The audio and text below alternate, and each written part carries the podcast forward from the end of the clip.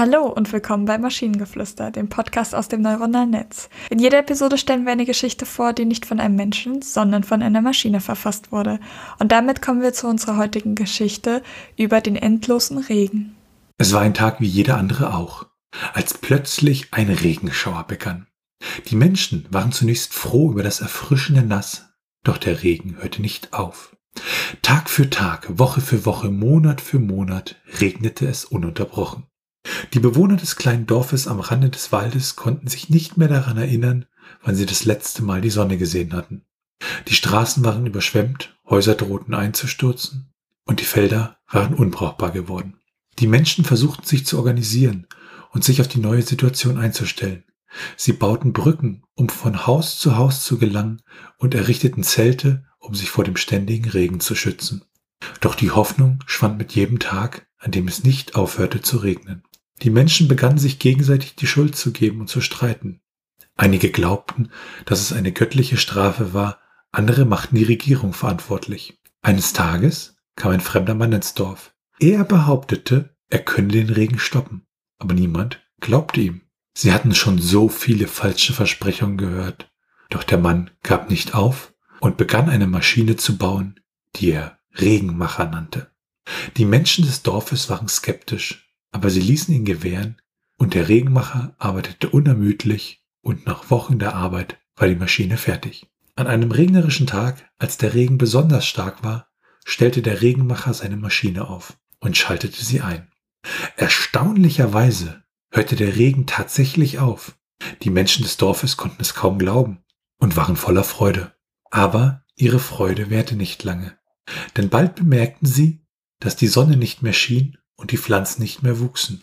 Der Regenmacher hatte den Regen gestoppt, aber er hatte auch das Gleichgewicht in der Natur gestört.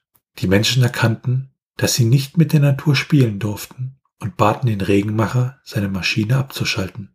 Der Regen kehrte zurück, aber die Menschen hatten eine wichtige Lektion gelernt, dass sie in Harmonie mit der Natur leben mussten, um zu überleben. Also zuerst einmal finde ich es sehr großartig, dass der Typ, der den Regen stoppen sollte, Regenmacher heißt.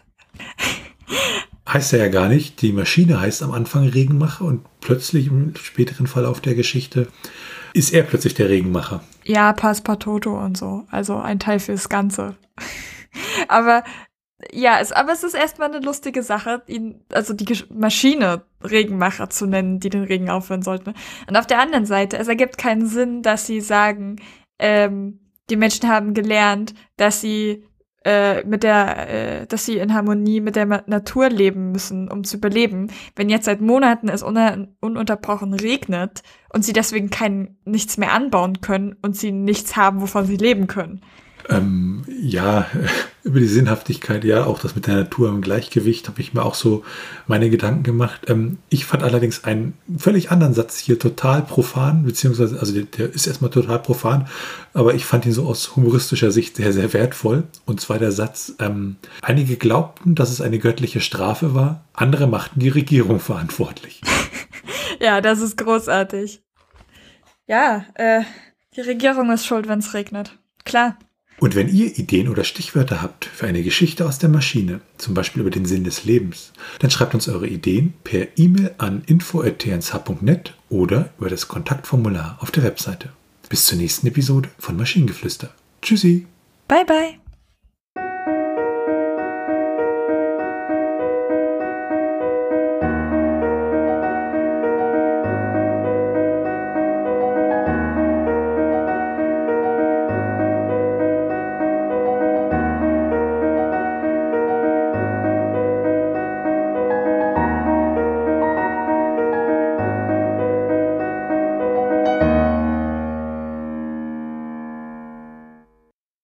Produktion von Tone Age. T1H.net